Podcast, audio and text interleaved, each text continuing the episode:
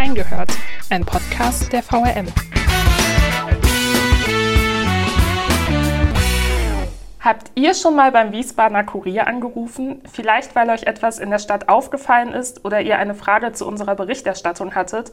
Dann habt ihr bestimmt schon mal mit Lali Ruske gesprochen. Sie ist eine der drei guten Seelen unseres Sekretariats und was sie im Kontakt mit euch alles erlebt, wir haben reingehört.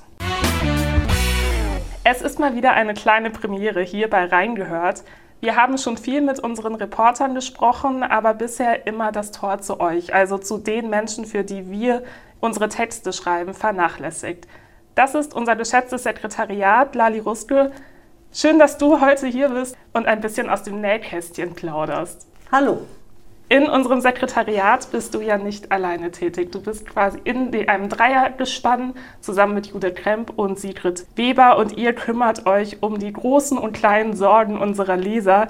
Ganz wichtig, aber auch von unseren Reportern, auch wir wenden uns mit unseren Problemen an euch. Was muss man sich darunter denn überhaupt vorstellen? Was machst du da den ganzen Tag lang? Also, ich komme morgens und hole erstmal die Papierpost, die wesentlich weniger geworden ist als früher. Dann schmeiße ich den Rechner an. Dann gucke ich den gesamten Posteingang von der Lokalredaktion und von der Bezirksredaktion durch. Schaue, was ich weiterleiten muss, was ich schon eigenmächtig sozusagen beantworten kann.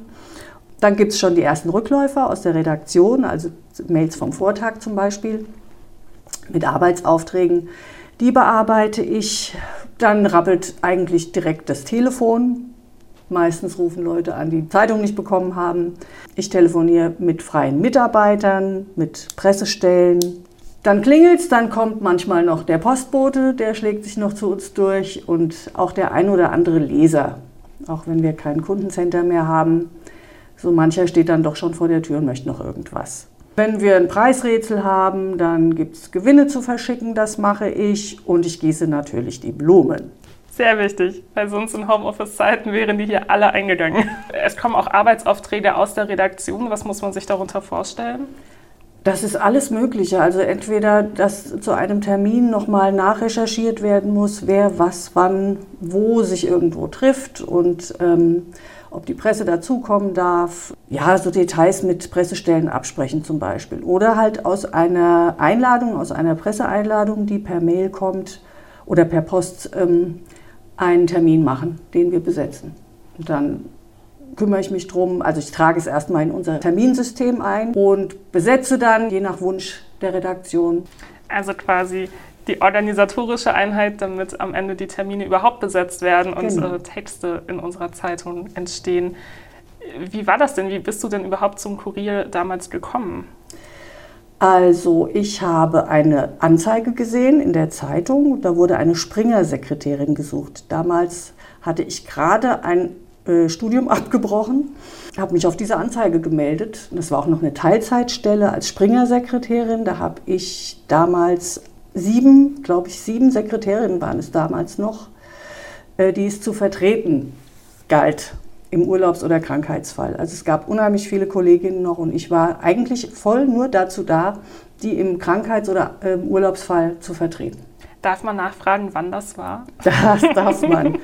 äh, jetzt muss ich aber gerade selber überlegen. Ich bin jetzt 92 muss es gewesen sein. Und heute sind es drei Sekretärinnen. Du bist quasi voll mit dabei, ja. nicht mehr nur als äh, Springerin aktiv. Ja. Was wärst du denn geworden, wenn du nicht beim Kurier gelandet wärst? Nichts viel anderes, muss ich sagen. Also ich habe ähm, nach dem Abitur äh, erstmal eine kaufmännische Lehre gemacht als Industriekaufmann. Dann bin ich drei Monate nach Kanada gefahren. Dann habe ich gedacht, so, jetzt studiere ich Amerikanistik und Romanistik und bin grandios gescheitert. Also es war überhaupt nicht meins. Zu Studienzeiten habe ich schon bei einer ähm, Elektronikfirma in Bierstadt gejobbt und da habe ich schon gemerkt, also gerade die Reklamationsabteilung, da habe ich mich besonders wohl gefühlt. Wo andere Leute immer schreiend weglaufen, habe ich gedacht, ach nö, ist gar nicht so schlimm. Also tatsächlich Büroarbeit mag ich und ich mag den Kontakt zu Leuten, telefoniere gerne. Und beruhigst die Menschen offenbar. Auch manchmal, ja. Nun haben wir ja gerade auch bei Reingehört schon viel mit Kollegen gesprochen, die auch den rasanten Wandel ja auch in der Medienbranche erleben. Ein Beispiel, das Gespräch mit Wolfgang Wenzel, wo wir darüber gesprochen haben, wie sich sein Arbeitsalltag quasi von der Rohrpost damals mhm. noch in Mainz zum digitalen Arbeiten verwandelt hat. Wie gestaltet sich das denn quasi auf organisatorischer Seite? Erlebt ihr da auch diesen Wandel, der zumindest uns Reporter so betrifft? Total. Also in unserer Arbeit, das hat sich total geändert. Also es ist wirklich, die Digitalisierung hat sich überall hindurchgeschlagen. Und was wir früher, wenn wir Termine besetzt haben, dann hatten wir ein Buch und einen Hefter und haben da reingekrakelt und hatten zwei Kästchen. Ein Kästchen für Mitarbeiter, ein Kästchen, was wir wirklich wie beim, ähm, na wie heißt das, Galgenmännchen, Kästchen gemalt haben, wo dann das F reinkam für Foto. Also es war alles händisch, musste alles ähm, am Ende des Tages telefonisch oder per Fax an die Mitarbeiter durchgegeben werden. Die Mitarbeiter kamen noch mit Texten ins Büro, die wurden dann noch erfasst, das allerdings nicht von uns, nicht von den Sekretärinnen, sondern da gab es noch eine Erfassung. Also das ist alles ganz anders geworden, total.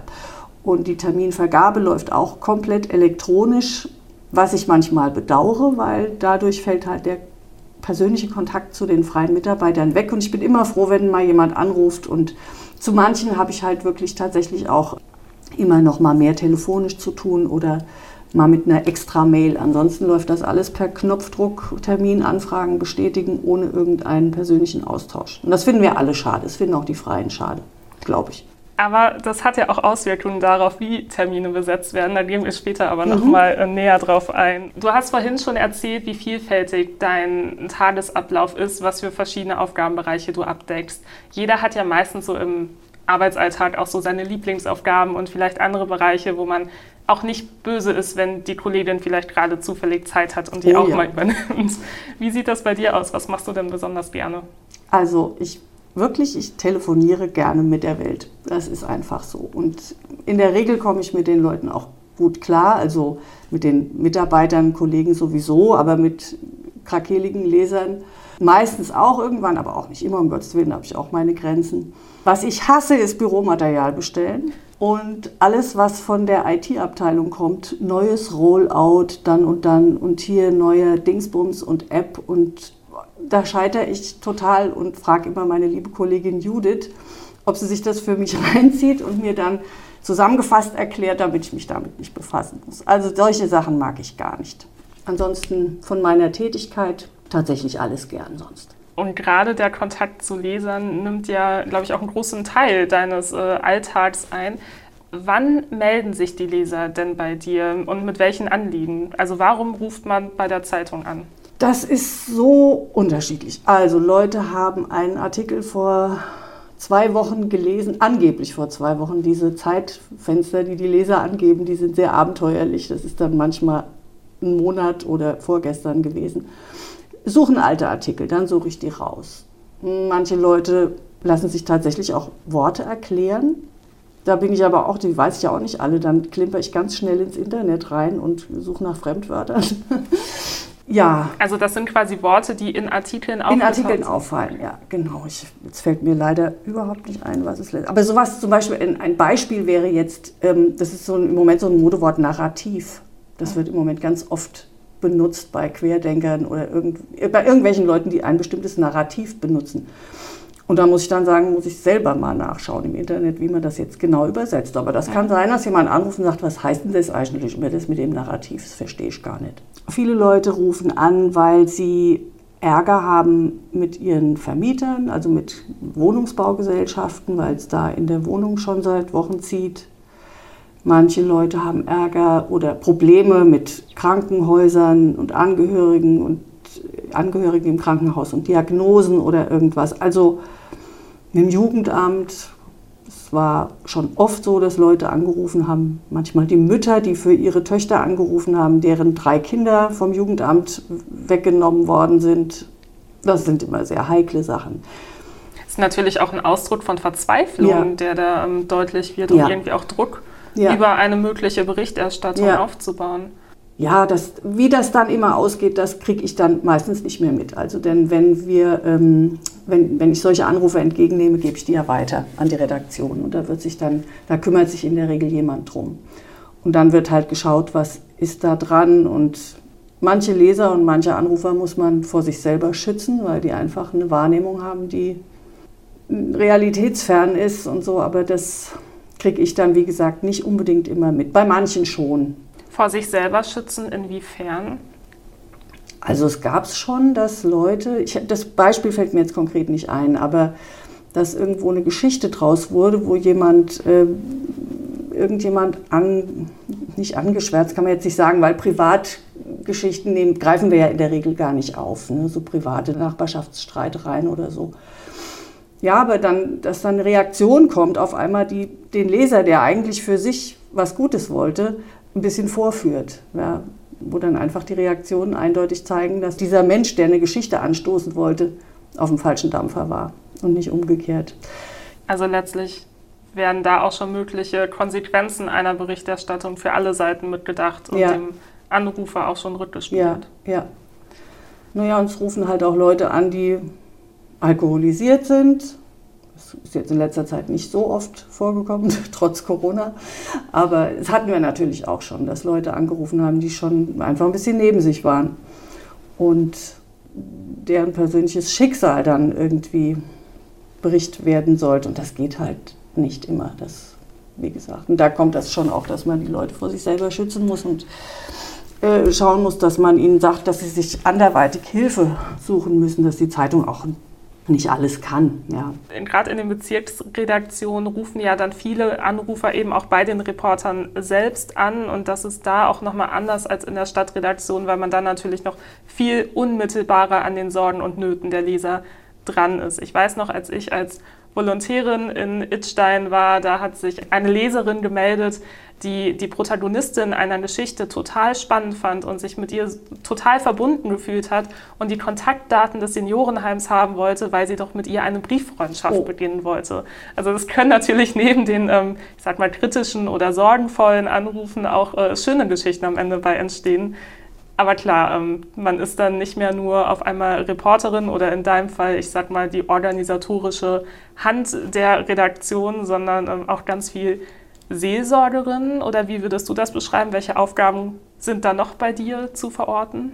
Ja, manche Leute kann man schon auch ein bisschen runterholen. Also die kommen mit welchen Sorgen auch immer und wünschen sich natürlich, sonst würden sie ja nicht bei der Zeitung anrufen, dass da ein Artikel draus gemacht wird oder irgendwas. Aber oft kann man da einfach durch Zuhören schon ein bisschen helfen. Manche wollen auch einfach nur was loswerden, tatsächlich.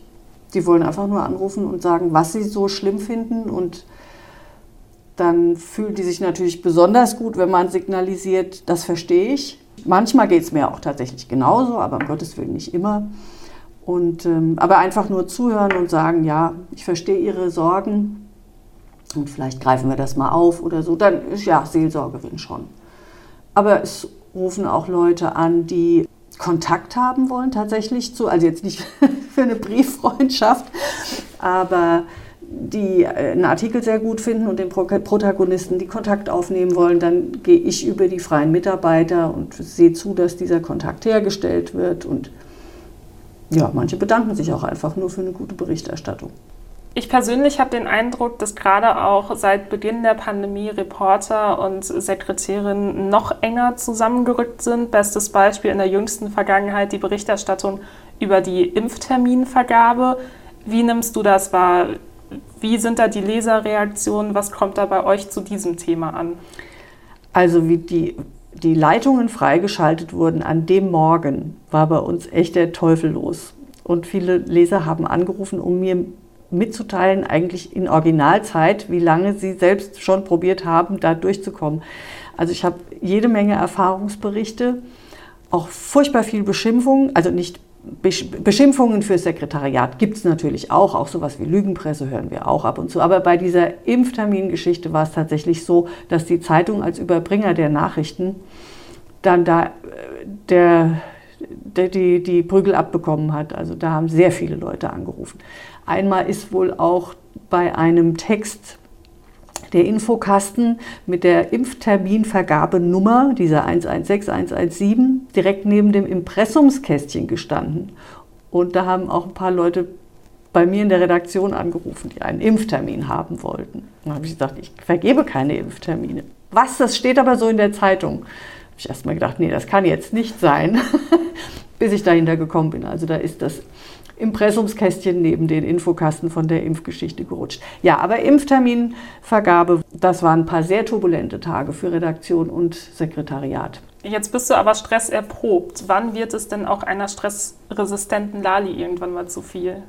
Also wenn die Leute wirklich unverschämt werden und einen beschimpfen und sagen, was weiß ich, macht, ich soll meinen Job richtig machen oder solche Sachen. Also dann äh, lege ich auch mal auf verbitte mir vorher, was sie gesagt haben. Meistens, manchmal hören das die Leute dann schon gar nicht mehr so, weil sie in Rage sind, aber das gebe ich dann auf. Aber es gibt wirklich auch Leute, das Telefon klingelt und dann meldet sich jemand, sagt, entschuldigen Sie bitte, entschuldigen Sie bitte, dass ich störe.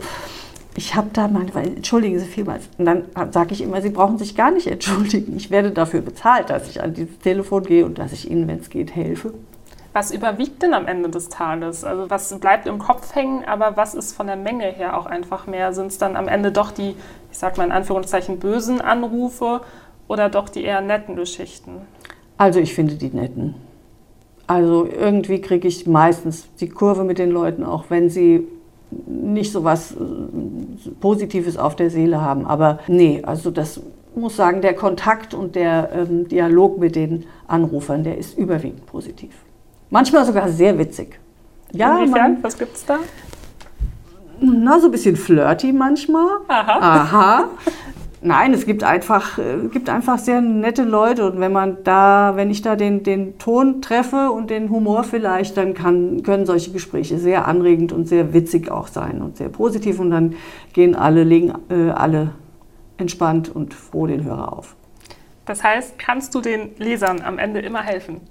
Nein, natürlich nicht. Aber ich versuch's. Und in vielen Fällen gelingt das, glaube ich, auch ziemlich gut. Aber gerade wenn du natürlich so viele, auch persönliche Schicksale jeden Tag hörst, wie gehst du denn am Ende des Tages persönlich damit um? Also kannst du am Ende des Tages die Arbeit Arbeit sein lassen und ich sag mal einfach nach Hause gehen, beschäftigen dich manche Schichten weiter? Wie gehst du damit um?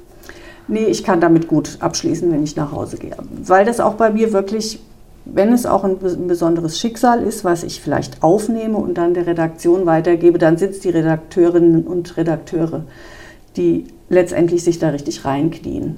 Das tue ich ja nicht. Also ich nehme das ja auf und ich hoffe am Ende des Tages, dass ich den Leuten gerecht werde. Ja, dass ich äh, abends nicht sagen muss, den hast du abgebügelt.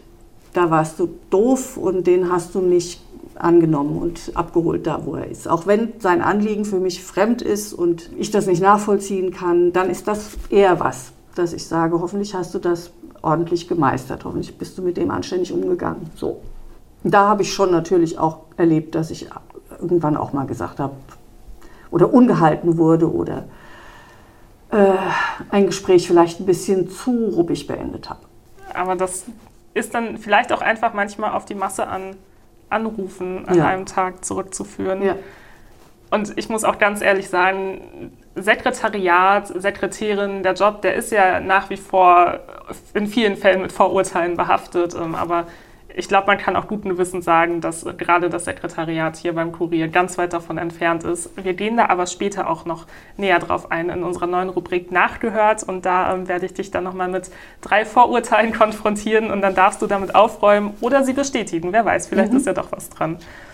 Wir wollen aber noch mal kurz auf den Kontakt zu den freien Mitarbeitern eingehen. Du hast vorhin schon angedeutet, du bist dafür zuständig, dass die Termine besetzt werden, dass quasi die Mitarbeiter zum richtigen Zeitpunkt am richtigen Ort sind. Was tust du denn letztlich dafür, dass das klappt? Du musst das ja irgendwie organisieren, du musst die alle unter einen Hut bringen. Wie funktioniert das?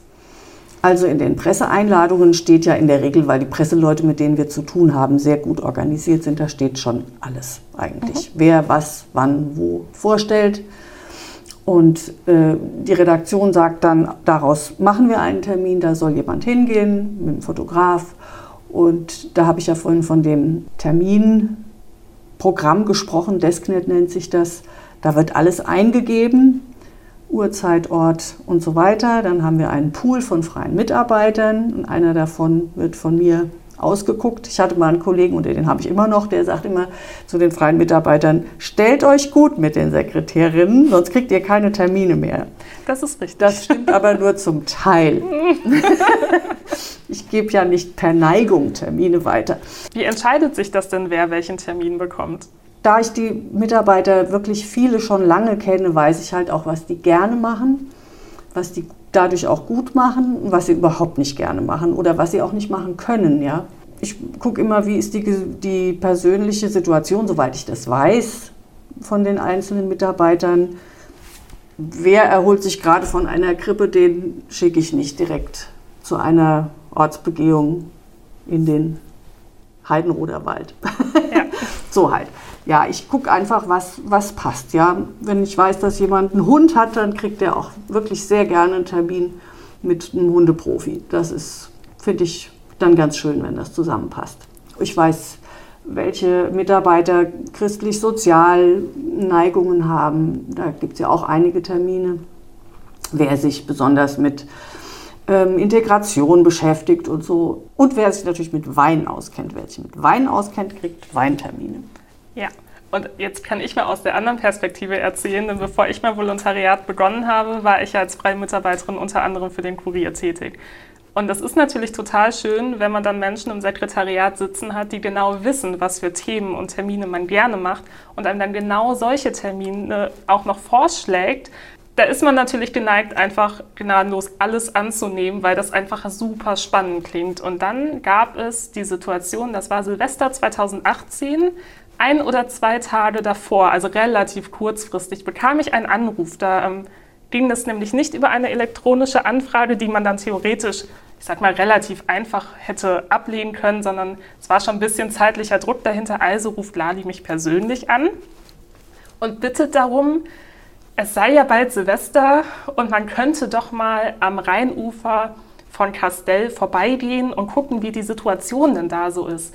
Und ich glaube, du wusstest ganz genau, dass das genau so ein Termin ist, über den ich mich tierisch freue, den ich unbedingt machen wollte. Das Problem war bloß, das war ja wirklich unmittelbar vor dem Silvesterabend und auch ich hatte ja Pläne. Es hatte sich ein befreundetes Paar angekündigt, und die kamen auch vorbei und wir wollten eigentlich einen Koch- und Spieleabend machen. Jetzt konnte ich den Termin aber natürlich schlecht ablehnen, weil das war ja der Termin, den ich immer schon mal machen wollte. Und natürlich hast du mir den so verkauft, dass ich am Ende am Telefon auch Ja gesagt habe. Und, und, die Freunde dann ähm, den Hauptgang alleine gekocht haben, weil ich mal eben zwischendurch zum Rheinufer musste, um schon mal ein paar Vorabgespräche zu führen. Aber ich war ja um Mitternacht dann wieder da. Dann mhm. ging das. Und dann waren wir quasi um Mitternacht nochmal gemeinsam am Rheinufer und dann zu gucken, wie die Stimmung da ist. Aber ich hatte meine Interviews vorher schon im Kasten und musste dann nur noch ein bisschen ergänzen.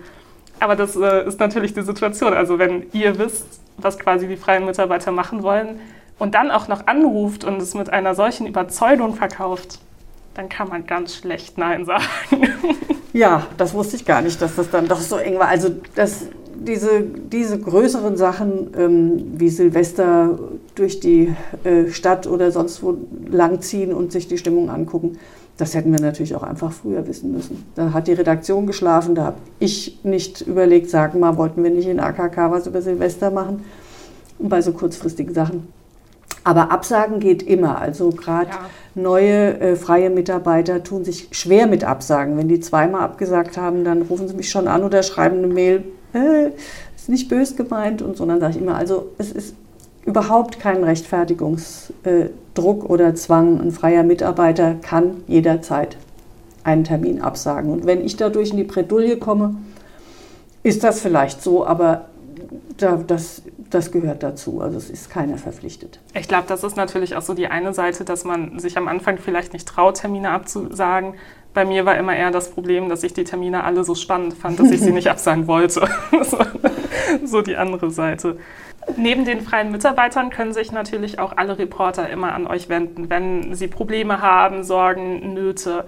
In was für Situationen helft ihr den Reportern? Wie hat sich das vielleicht auch im Laufe der Jahre verändert? Ach, wir versuchen die, wenn es denn geht, äh, zu entlasten. Einfach auch mal jemanden anzurufen, was eigentlich eine Reporter-Redakteurs- Sache wäre jetzt rein faktisch, aber wo die Reporter oder Redakteure äh, tatsächlich ganz wenig Zeit haben, ganz kleines Zeitfenster, da versuchen wir zu entlasten. Versuchen da auch schon mal Dinge abzulehnen, zum Beispiel eine Geschichte abzusagen, wo jemand gerne einen Artikel äh, draus gesehen hätte und dann rufen wir auch mal an und sagen, Entschuldigung, aber ist dann doch nichts für uns. Also das sind so, aber das sind so die Sachen, wo wir die Reporter entlasten können. Aber ja, viel mehr können wir da ja auch nicht machen. Und wie war das früher? Also gibt es quasi noch das Notfall-Erste-Hilfe-Set in der ähm, Schublade im Schreibtisch, wo man, ich sag mal blöd gesagt, den Knopf annäht, wenn der Knopf am Hemd des Chefredakteurs äh, abgefallen ist? Nein. Nein, das gibt es nicht mehr. Das hat Inge Meisel in irgendeiner äh, als Sekretärin in irgendeiner Vorabendsendung in den 70er Jahren vielleicht gemacht, aber das gibt es nicht mehr. Dann fangen wir doch direkt mal mit unserer neuen Rubrik Nachgehört an, denn da geht es jetzt um genau diese Vorurteile, die der Sekretärinnenjob so mit sich bringt. Bist du bereit? Ja, ich bin bereit. Nachgehört. Vorurteil 1. Der Vorzimmerdrache. Sekretärinnen sind doch nur da, weil die Reporter nicht mehr mit uns Lesern sprechen wollen. Die sollen uns doch nur abwimmeln, damit wir still sind. Ach nee, das kann man nicht mehr sagen. Also erstens stehen in unserer Zeitung ja wirklich fast von allen Kollegen im Impressum die Durchwahlen. Also es ist es gab es tatsächlich früher auch früher hatten wir als Sekretärin auch wirklich manchmal Probleme einen Redakteurskollegen dazu zu bewegen, einen, sich mit einem Leser auseinanderzusetzen. Das war früher eine ziemlich krasse Hierarchie, also mehr als heute. Also habe ich es empfunden. Das war schwierig, wenn man damals äh, mal zu jemand gesagt hat, hier kannst du mal den Leser, das geht um deinen Artikel, den hast du geschrieben, du weißt, um was es geht. Äh, da gab es ein bisschen Gemoser. Aber das ist heute nicht mehr so. Die Redakteure sind da sehr kooperativ, aber es rufen natürlich manchmal Leser an, die glauben, sie sollen abgewimmelt werden. Das Gefühl muss ich denen natürlich dann auch nehmen. Wie gesagt, ich bin dazu da, zu gucken, um was geht es und dann stelle ich auch gerne durch, aber zum Abwimmeln bin ich nicht da und die meisten Leser verstehen das auch. Vorurteil 2, die Ahnungslosen. Die Sekretärinnen wissen doch gar nicht, worum es geht. Die haben von den Themen doch gar keine Ahnung. Ich spreche nur mit einem richtigen Reporter. Das ist grundsätzlich richtig. Also ich nehme auch für mich gar nicht in Anspruch, wirklich genau zu verstehen, um was es dem Leser jetzt geht, äh, was ein bestimmtes Thema und einen Artikel angeht. Aber ich wehre mich natürlich dagegen, wenn einer kommt und sagt, das werde ich doch der Telefonistin nicht erzählen. Das hatte ich in einer Woche zweimal, sodass ich das Gefühl hatte, will die VRM mich testen? Sind das Testanrufe? Ja, also das gibt es schon. Äh, dass Leute mich oder uns für ahnungslos halten, den Zahn kriegen sie aber auch dann ganz schnell gezogen. Vorurteil 3, die Tipse. Deren Hauptaufgabe ist doch gut auszusehen und dem Chef Kaffee zu kochen. Also im Homeoffice ist es im Moment wurscht, egal wie man aussieht. und Kaffee koche ich einfach auch mal gerne für einen Kollegen oder eine Kollegin, weil das ist alles so im Moment auch durch die Pandemie so auf der Strecke geblieben dass ich mich freue. Ich freue mich überhaupt über jeden Kontakt und auch, ich kann auch gerne einem Besucher einen Kaffee hinstellen. Das macht mir nichts aus. Aber auch das gehört nicht mehr zur Kerntätigkeit. Dann haben wir damit auch endlich einmal aufgeräumt. Aber du hast es gerade schon gesagt, ähm, auch ihr seid natürlich überwiegend im Homeoffice. Wie ist denn der Arbeitsalltag für euch in Zeiten einer Pandemie? Also ich finde die Mischung aus Homeoffice und Präsenz im Büro sehr gut. Das ist also, ich glaube, das würden aber viele Leute sagen. Die Mischung Natürlich, heißt, wie habt ihr euch da aufgeteilt? Wir, Im Moment ist es noch so, dass wir wirklich, wir drei Sekretärinnen im Wechsel im Büro sind, alle drei Tage praktisch. Den Rest sind wir im Homeoffice, haben dann die, den Apparat umgestellt aufs Handy und das habe ich auch gemacht. Und manchmal rufe ich dann aber von meinem Festnetztelefon zu Hause Leute an, was zur Folge hat, dass heute Morgen bei meinem Sohn zu Hause jemand angerufen hat, der sich noch auf irgendwas bezog und meine Privatnummer hatte. Das ist aber nicht schlimm, ich sehe das nicht so eng. Ja, was ich auch ganz witzig finde, wir wohnen auf dem Land, also da kräht auch schon mal ein Hahn, wenn ein Leser anruft. Das finde ich auch ganz lustig. Und wir haben zwei Hunde, einer davon ist klein und aufmüpfig und der hüpft manchmal um mich rum, wenn ich telefoniere, wie so ein kleines Kind und fängt dann an zu kläffen und dann renne ich mit dem Telefon irgendwo hin, ins Schlafzimmer oder in den Keller, damit ich in Ruhe telefonieren kann. Aber das, ist, ähm, das sind die lustigen Nebeneffekte des Homeoffice. Ansonsten mache ich das sehr gerne, aber bitte nicht nur. Also ich bin froh, wenn das wieder anders ist. Gerade wenn die Leser dann auf einmal zu Hause anrufen. Ja. Das ist schon eine neue Situation. Ja. Würdest du dir das denn für die Zukunft wünschen? Gerade die Inzidenzen, die fallen, auch in Wiesbaden, wenn auch langsamer als jetzt anderswo. Man kann sich ja durchaus schon mal Gedanken machen, wie ein Arbeitsalltag vielleicht in einer Nach-Corona-Zeit irgendwann mal aussehen könnte. Was würdest du dir denn da für euren Bereich wünschen? Also auf jeden Fall ab und zu Homeoffice, das finde ich wirklich sehr gut. Und aber wieder Präsenz und Kollegen und Leute sehen. Also das, also für, ich, für mich ist das ganz wichtig, dass ich wieder Kontakt zu Leuten habe und dass man sich auch ordentlich kämmt vor dem Arbeiten. Ja, Lali, vielen Dank, dass du dir die Zeit genommen hast. Ich glaube, gerade viele von euch, ihr habt ihre Stimme schon sehr, sehr oft gehört, wenn ihr ähm, beim Kurier angerufen habt, aber es war selten bekannt, was eigentlich so dahinter steckt und was ihr da tagtäglich erlebt. Deswegen vielen Dank, dass du uns da den Einblick gegeben hast. Gern geschehen. Wenn ihr jetzt Lust bekommen habt auf noch eine weitere Folge reingehört, dann klickt euch doch einfach mal in die Folge von Philipp Dorillo rein. Der hat in der vergangenen Woche mit Julia Kleiner und Nicola Böhme über das Gendern in Journalismus gesprochen. Sollten wir ein Binnen-I benutzen oder doch lieber das Sternchen? Genau darum geht es. Vielleicht soll ja auch am Ende lieber alles beim Alten bleiben. Da hört doch gerne einmal rein. Und ansonsten hören wir uns in genau einer Woche wieder. Jeden Mittwoch erscheint eine neue Folge reingehört und dann geht es hier wieder mit einem neuen Thema los. Bis dahin, tschüss.